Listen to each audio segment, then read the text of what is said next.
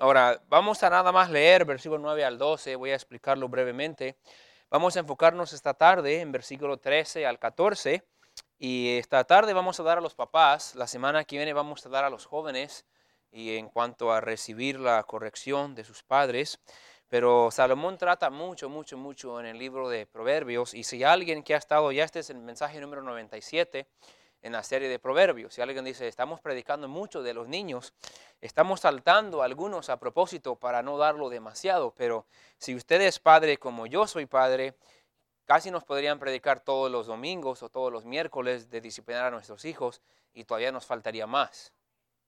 Entonces, no porque escuchamos un tema muy seguido, significa que ya hemos dominado ese tema en nuestra vida. ¿Me entiende? Hay una diferencia. A veces los temas que Dios repite tan seguido es porque Él conoce que en esas áreas estamos batallando. No digamos, ah, ese ya me lo escuché, ya me lo sé. No, la pregunta es que si ya lo estamos practicando. Y aún así, a veces necesitamos un poquito más de ánimo. Así que miremos versículo 9. Vamos a leer de ahí, pero vamos a enfocarnos en los versículos que están más adelante. Dice, no hables a oídos del necio porque menospreciará la prudencia de tus razones. Ahora, ¿Quién ha hablado con alguien que es tan necio que no importa cuánta razón le das, no te escucha? Entonces Salomón, aunque vamos a hablar de los hijos, es necesario que los hijos no lleguen a adultos y sean necios, pues si llega adulto y es necio, es difícil instruir a un necio. El necio no escucha, no hace caso, no aprende. Sigue siendo siempre el mismo. Versículo 10, no traspases el lindero antiguo, ni entres en la heredad de los huérfanos. Hablamos de eso hace unas semanas, que estaba hablando de no mover la tierra y el terreno, no quitarle terreno al vecino, no aprovecharse de los demás. Versículo 11, porque el defensor de ellos es el fuerte, note la mayúscula, está hablando del Señor Jesucristo. El que es pobre, el que no puede defenderse solo, Dios lo defiende, Dios está con ellos, el cual juzgará la causa de ellos contra ti. Entonces, cuando te tratas de aprovechar del desaprovechado, Dios lo protege y Dios trata con usted. Y es lo que está tratando el versículo 11. Versículo 12, aplica tu corazón a la enseñanza y tus oídos a las palabras de sabiduría. Eh, tuvimos otro versículo que decía casi lo mismo y notamos, aplica tu corazón a la enseñanza. Es que uno no siga su corazón, pero guíe su corazón. El mundo te dice, sigue tu corazón. Si hacemos eso, terminamos en problemas. Dios dice, tú guía tu corazón, tú aplica tu corazón, tú dirija tu corazón en la dirección correcta. Ahora miren versículo 13. No rehuses corregir al muchacho, porque si lo castigas con vara, morirá perdón. Ahora, algunos así lo leemos, ¿verdad? Este es uno de mis versículos favoritos, como que vemos un poquito de sentido de humor de Dios, ¿verdad? Si lo castigas con vara, no morirá. Lo castigarás con vara y librarás su alma del Seol. Ahora, el Seol es una palabra en el Antiguo Testamento para referirse al infierno. Dice que el castigo físico lo librará del Seol, del infierno. Versículo 15. Hijo mío, si tu corazón fuere sabio, también a mí se me alegrará el corazón. Vamos a orar y mirar juntos este pasaje. Gracias Señor le damos por su palabra, gracias que tenemos instrucción para nosotros. Pido que me ayude a poder eh, predicarlo, exponerlo y aplicarlo de una, manera que, de una manera que sea de ayuda para cada uno de nosotros que somos padres. Señor, que podamos examinar honestamente eh, el cuidado de nuestros hijos, el trato de nuestros hijos vamos a entender que lo hacemos para instruirlos en el camino correcto. Y pido que usted nos ayude a recibir con humildad este mensaje y ayúdenos a aplicarlo en nuestro corazón. En nombre de Jesús se lo pedimos todo. Amén. Pueden sentarse.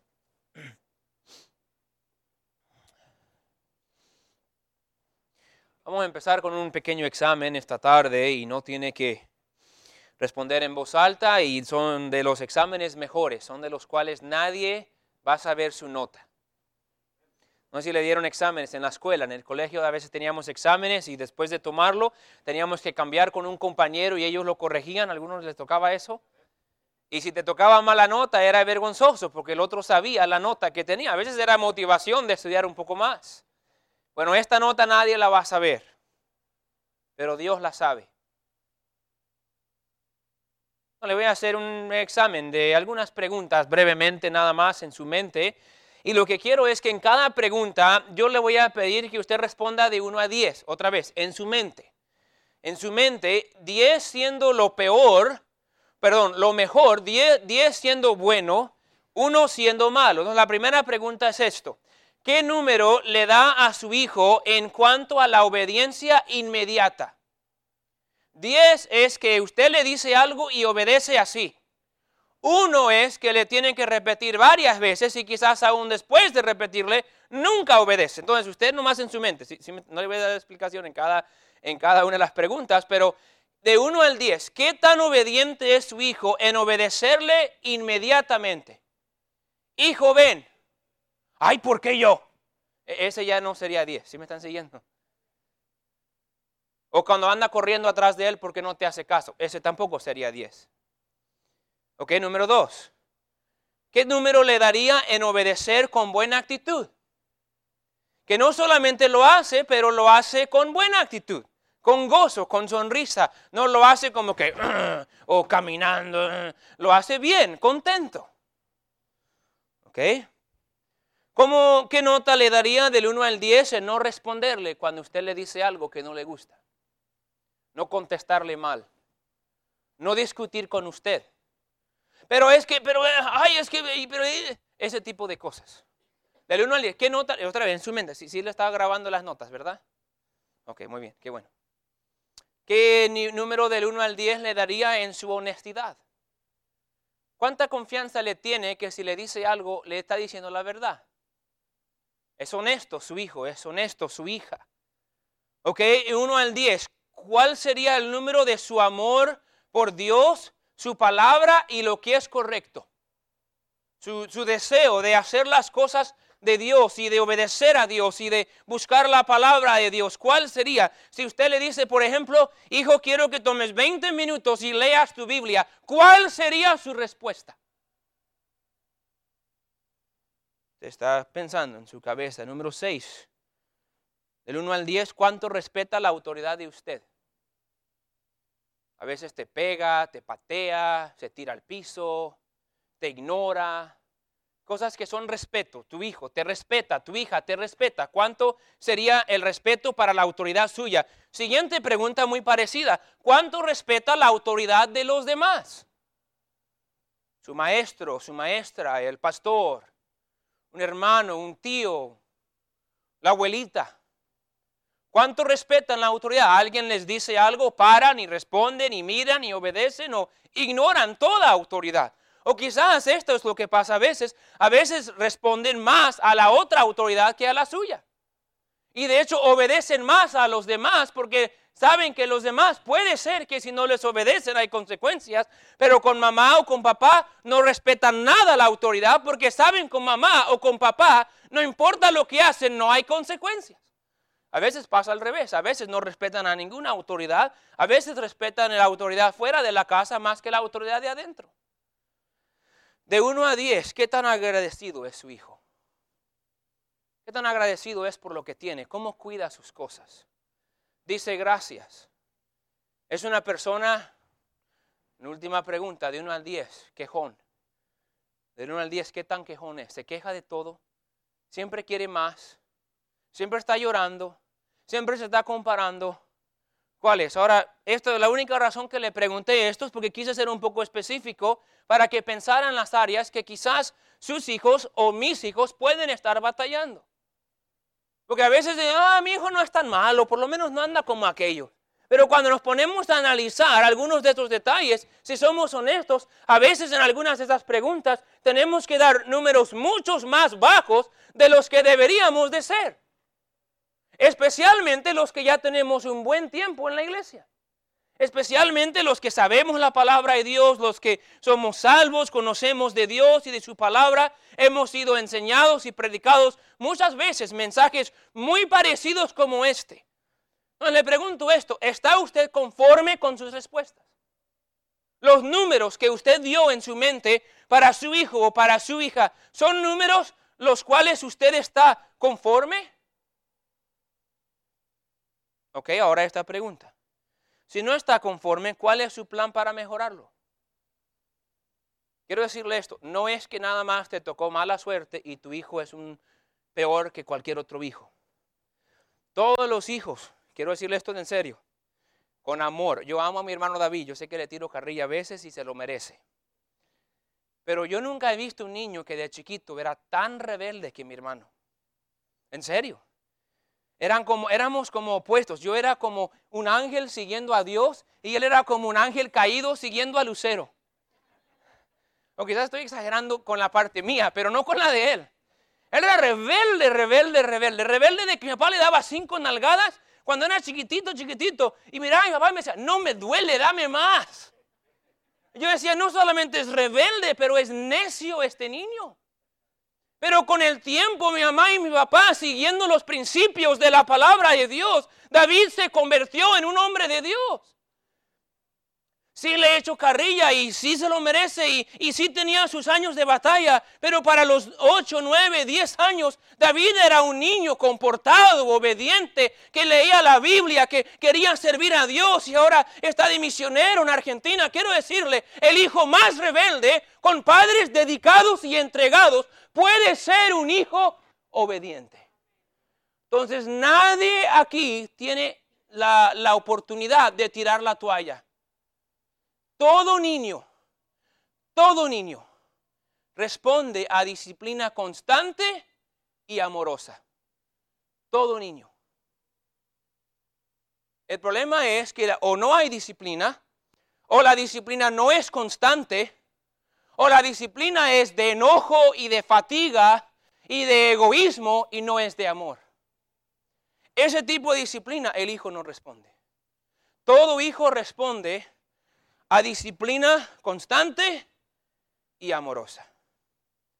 Entonces la pregunta es esta, ¿está usted siendo constante con la aplicación de la enseñanza de la Biblia en cuanto a cómo criar a sus hijos? ¿Está usted constantemente? Que quiero que entienda, que quiero, quiero, quiero ser bien sencillo, hermanos, pero quiero ser bien directo esta noche y no quiero dejar nada en las nubes. Que desobedecer a Dios en cuanto a la disciplina de nuestros hijos es desobedecer a Dios. A veces pensamos, no, es que este hermano anda bien mal, que no va a la iglesia o anda en este vicio, y anda bien desobediente y, y es cierto, están en desobediencia. Pero quiero que entienda, hermana, Usted puede estar aquí todos los domingos y todos los miércoles y todos los sábados y si usted no está dispuesto a aplicar los principios de este libro en su propia familia, usted también desobedece a Dios. Y si usted, papá, no está aplicando estos principios a su vida, usted también está desobedeciendo a Dios. No es un asunto de preferencia, no es un asunto de cultura, no es un asunto de personalidad, es un asunto de obedecer la palabra de Dios o de desobedecer la palabra de Dios, como todo otro aspecto de la vida cristiana. ¿Es obediencia o es desobediencia? Punto. No es opcional, no es cultural, no es del género que el hombre sí y la mujer no, es parejo para hombre y mujer. Debemos ser obedientes a Dios. Y si nuestros hijos tienen años y no están siendo obedientes, tenemos que parar y mirar dónde estamos siendo desobedientes nosotros. Muchos hijos de cristianos les echan mucha culpa por ser muy desobedientes. Cuando muchas veces la culpa la cargan mucho más los papás que los hijos. Yo ahora tengo fallas, tengo muchas cosas que mejorar. Ustedes me conocen, lo saben.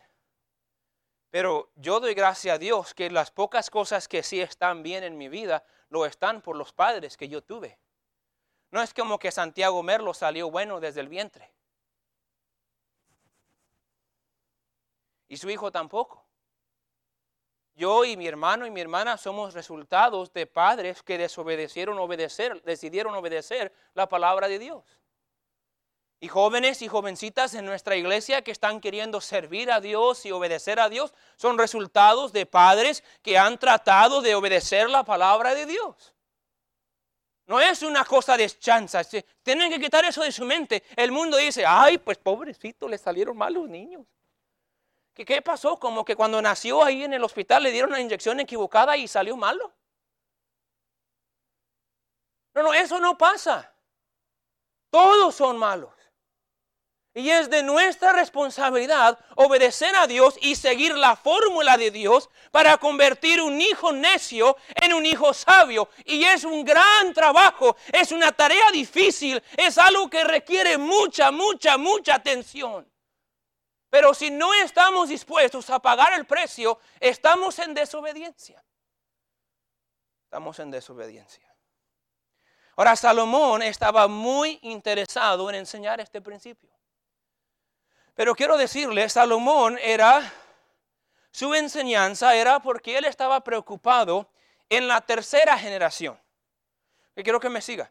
La generación de Salomón sería la primera generación. Él es el abuelito.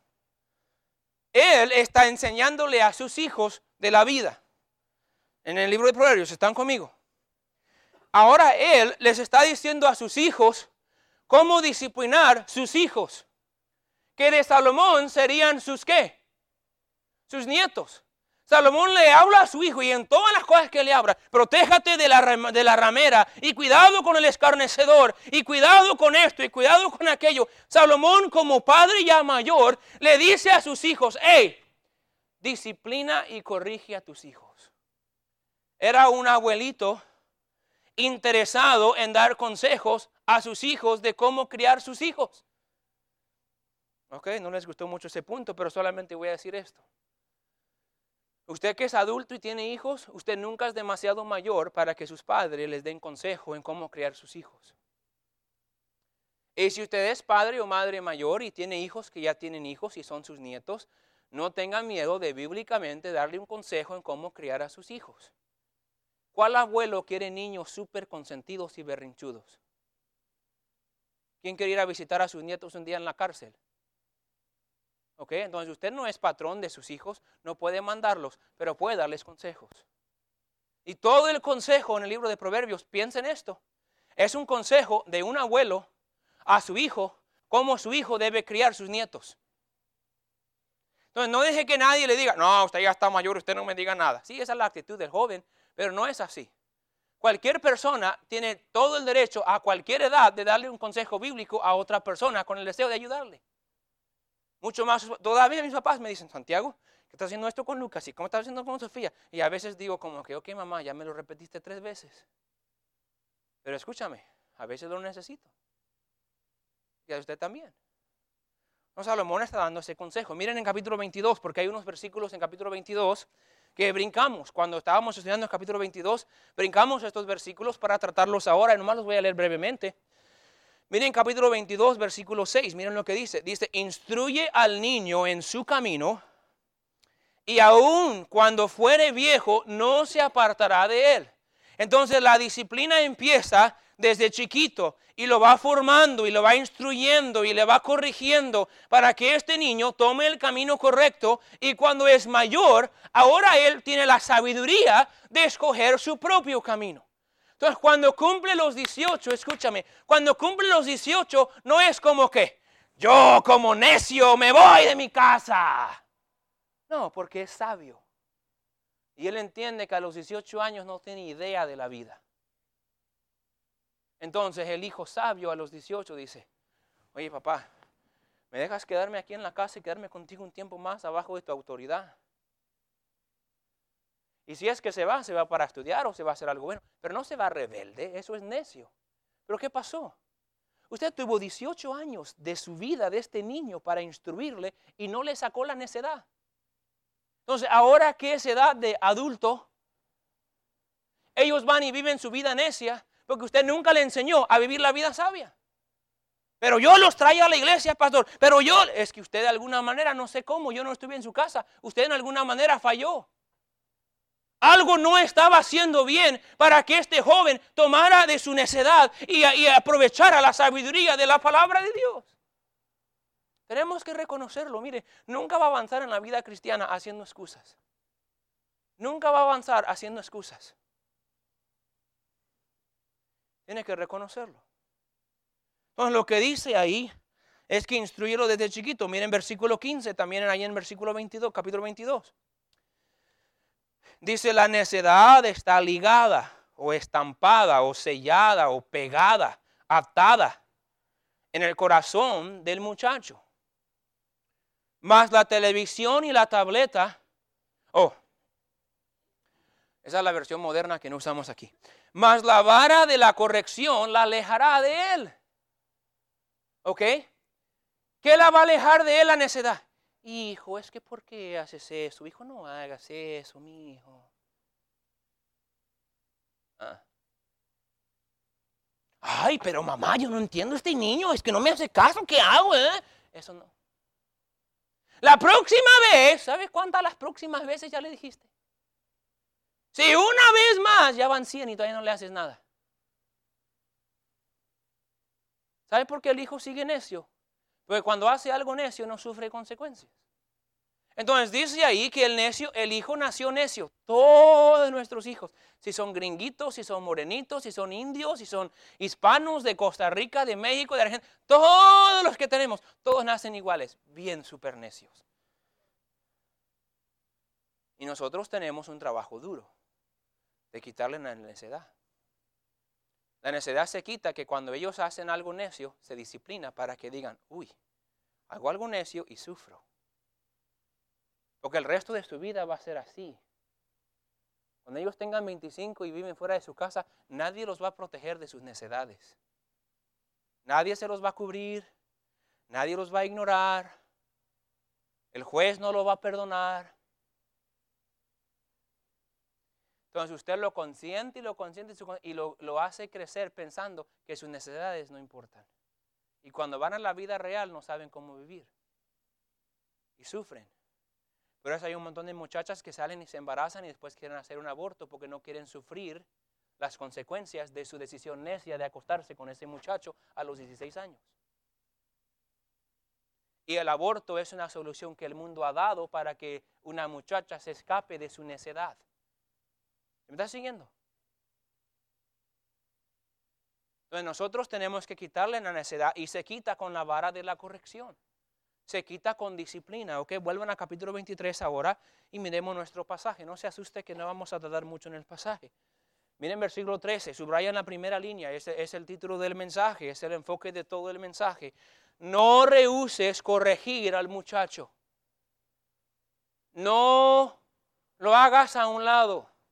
No rehuses hacerlo, no lo ignores, no te detengas. Cuando el muchacho hace algo digno de corrección, corríjalo. No rehuses corregirlo. ¿Ok? Tiempo de confesión. Todos hemos tenido tiempos cuando nuestro hijo hizo algo, fuimos demasiados blanditos, suaves, amorosos, no diría amorosos, pero cariñosos, y los dejamos escapar. Rehusamos corregirlos. Ahora, cuando usted hace eso por costumbre, el resultado es su hijo.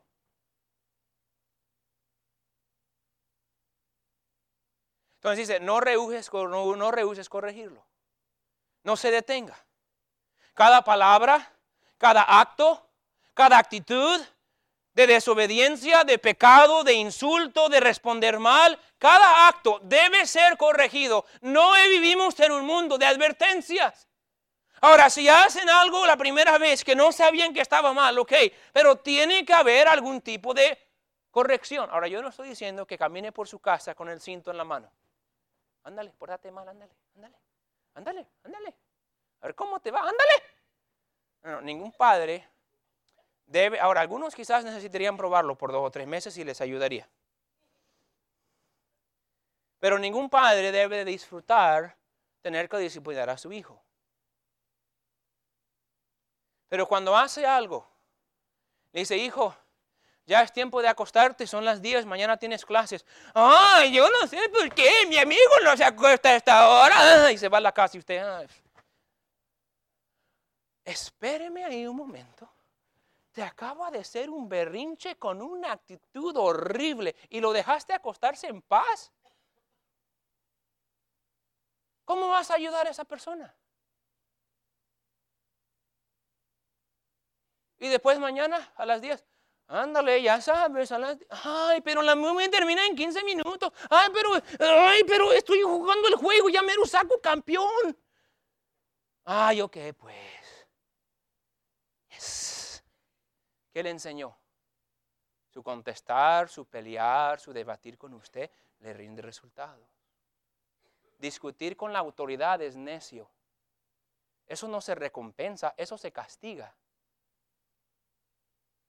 Pero como no lo castiga, dos, tres, cuatro, cinco, seis años, ese niño, esa niña sigue viviendo igual. Y usted se quiere sacar los pelos porque no sabe qué hacer con estos niños. Escúchame, usted solo está comiendo el plato que usted cocinó. Una frase que hicimos en inglés, tú hiciste tu cama, ahora acuéstate ahí.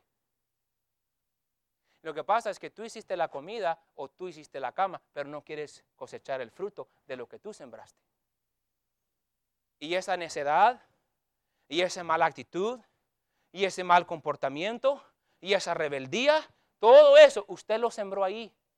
Usted lo dejó crecer y crecer, hasta le echó agua, vitaminas, fertilizante. Y ya este niño se hizo un árbol así, bien chueco. Porque usted nunca tomó el tiempo de tratarlo. Y los problemas del niño rebelde nunca empiezan acá afuera, siempre empezaron aquí.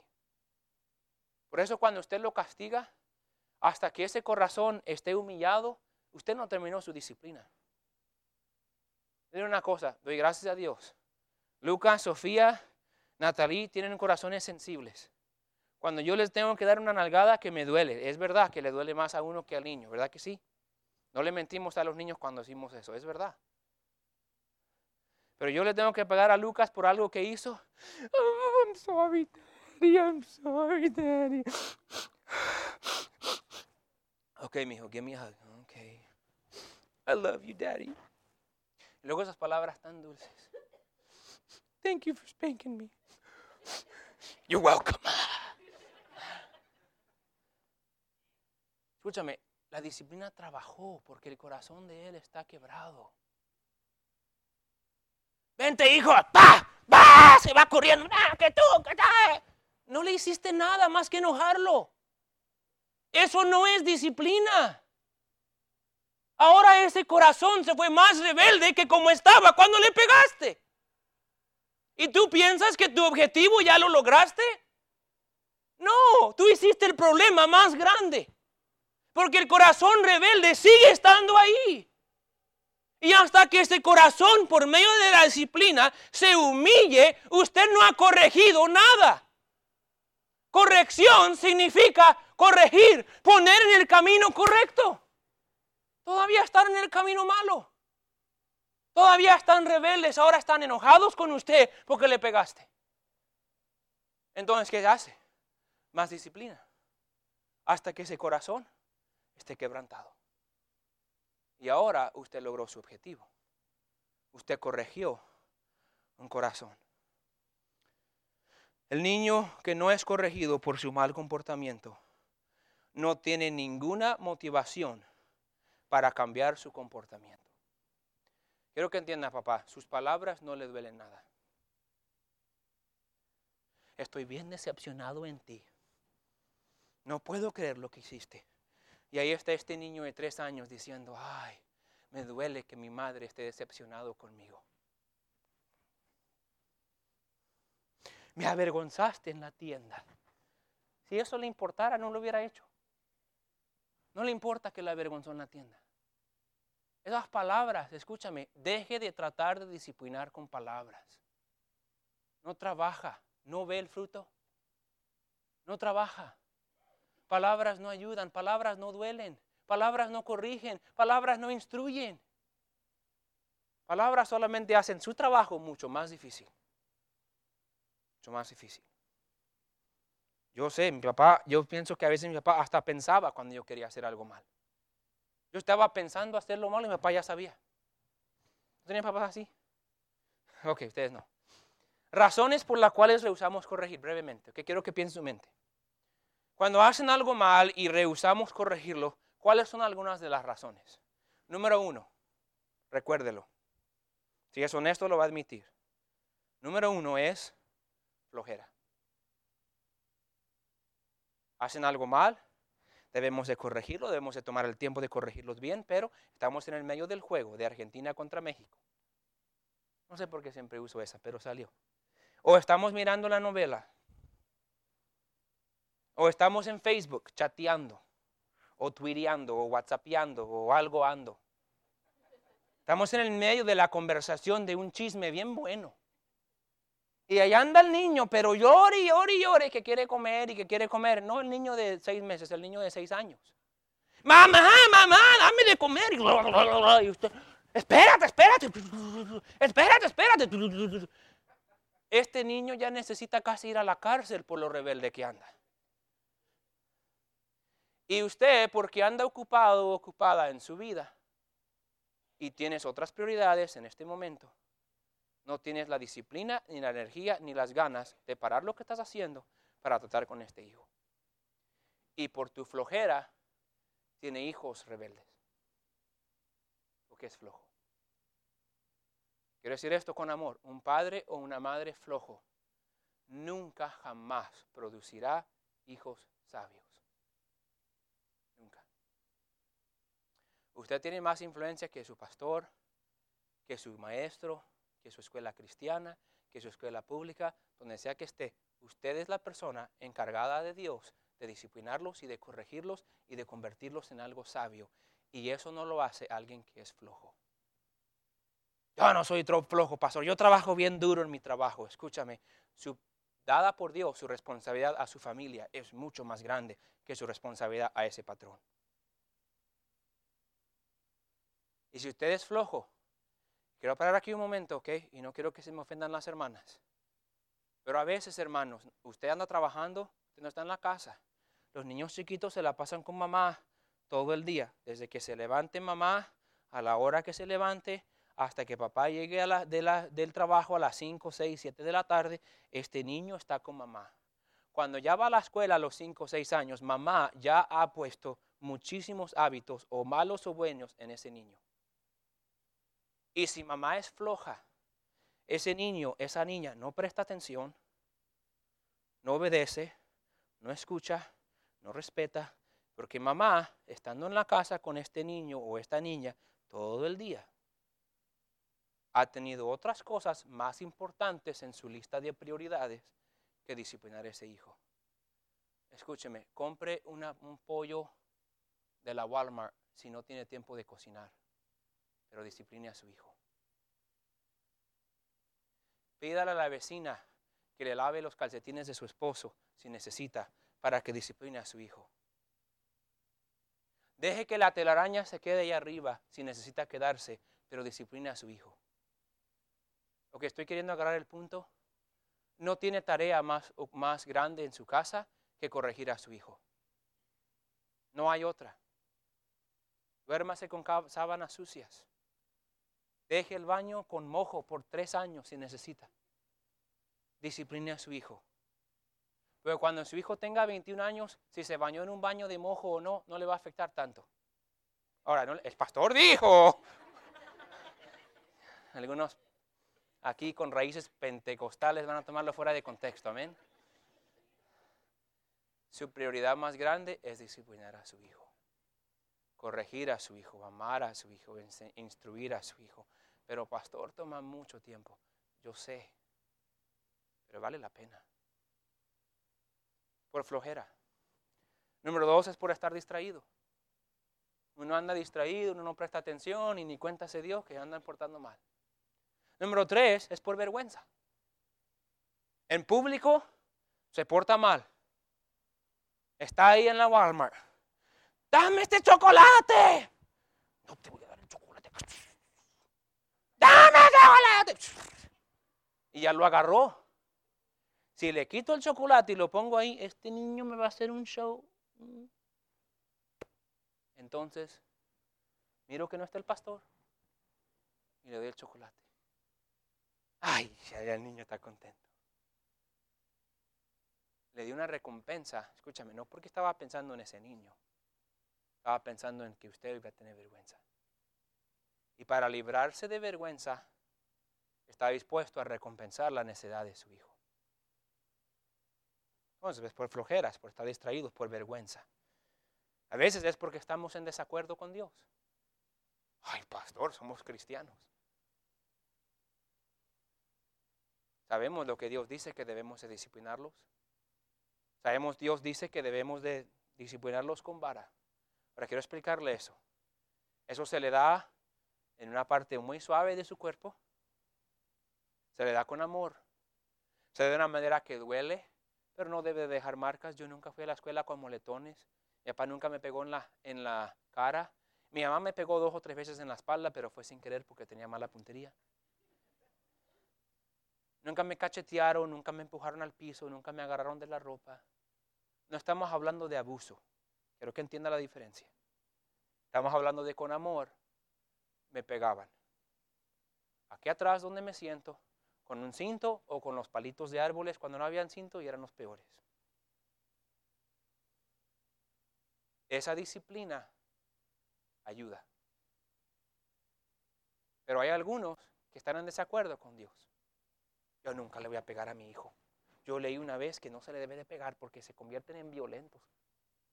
Dicen que después van a matar a alguien porque yo les pegué. Como que les da la violencia. Bueno, usted puede pensar lo que dicen en el internet o puede creer lo que dice Dios. algunos padres no disciplinan porque están en desacuerdo con Dios. No le gusta pensar así, pero es la verdad. Están en desacuerdo con lo que Él dijo. Algunos es porque sus prioridades están tan fuera de línea que realmente no les importa si su hijo se porta bien o no. Pastor, ¿cómo que no les importe? Es que como que si les preguntas, sí te dirían que les importa. Pero bien adentro en su corazón, quiero que me entiendan. Si sus prioridades están hacer dinero, hacer amigos, cumplir sus sueños, tener su vida tranquila, tener sus amigas, tener sus actividades, que tienen tantas otras prioridades tan fuera de línea que realmente de corazón, que sus hijos sean bien obedientes y bien comportados, no es una prioridad suficientemente grande para que paguen el precio. Otros hacen excusas. Es que mi hijo no puede por esto. Es que mi hijo no me obedece por esto. Ahora yo entiendo, a veces hay ciertas limitaciones físicas que lo hacen más difíciles y causa que su hijo va a estar un poco más retrasado en ciertas áreas de obediencia. Pero siempre hay lugar para mejorar. Siempre hay lugar para mejorar. Entonces dice en versículo 14 cómo debe ser. Bueno, miren versículo 13 al final.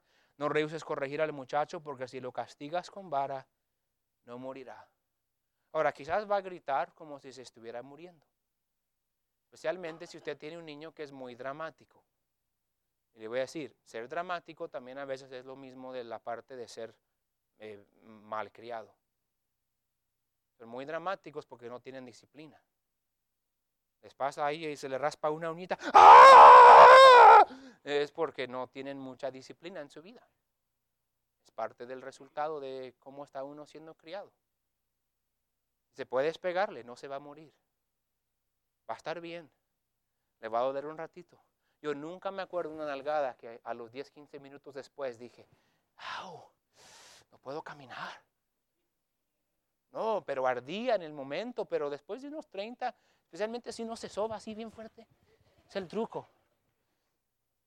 Después de unos 30, 40 segundos, ese dolor tan penetrante se va su hijo está bien. Y su corazón está humillado.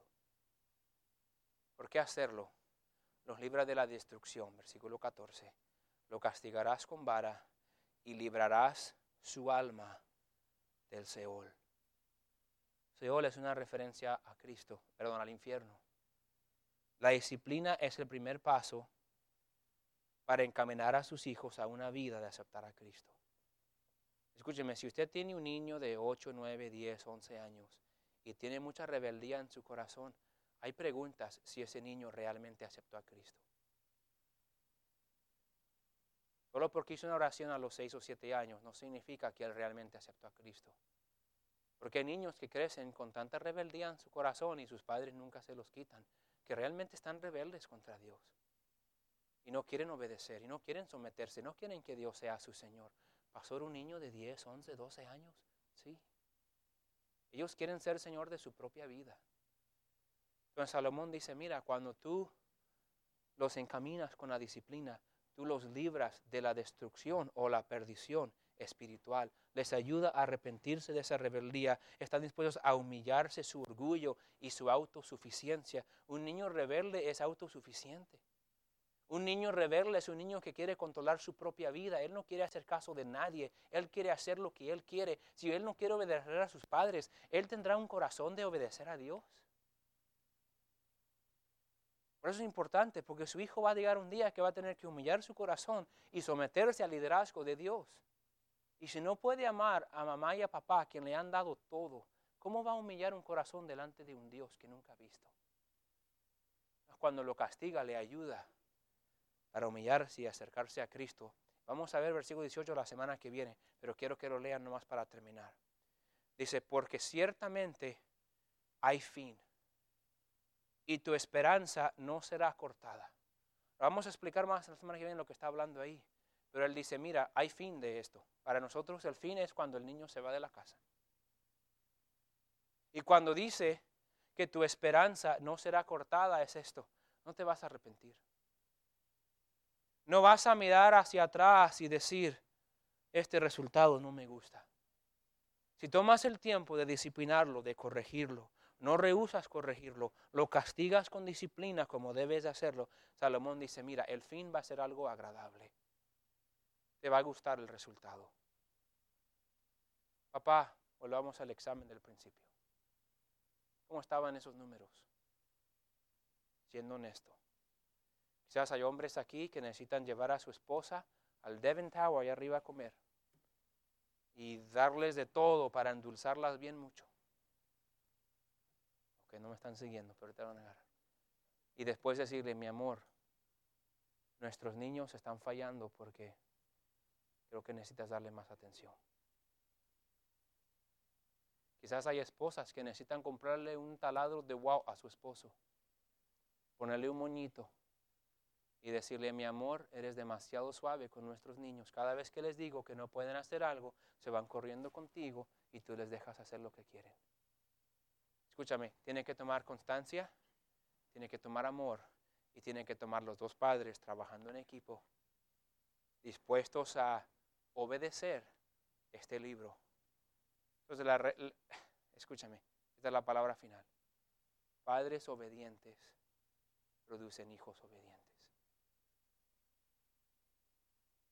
Padres desobedientes a esta instrucción producen hijos desobedientes ay, es que este niño tan desobediente. Espérame, ¿está usted obedeciendo a la palabra de Dios en cuanto al castigo de sus hijos? ¿Será que la manera de Dios no funciona? No, no, yo sé que funciona, pero, ¿pero qué? El problema es que usted no lo está siguiendo. Padres obedientes producen hijos obedientes. Vamos a ponernos de pie.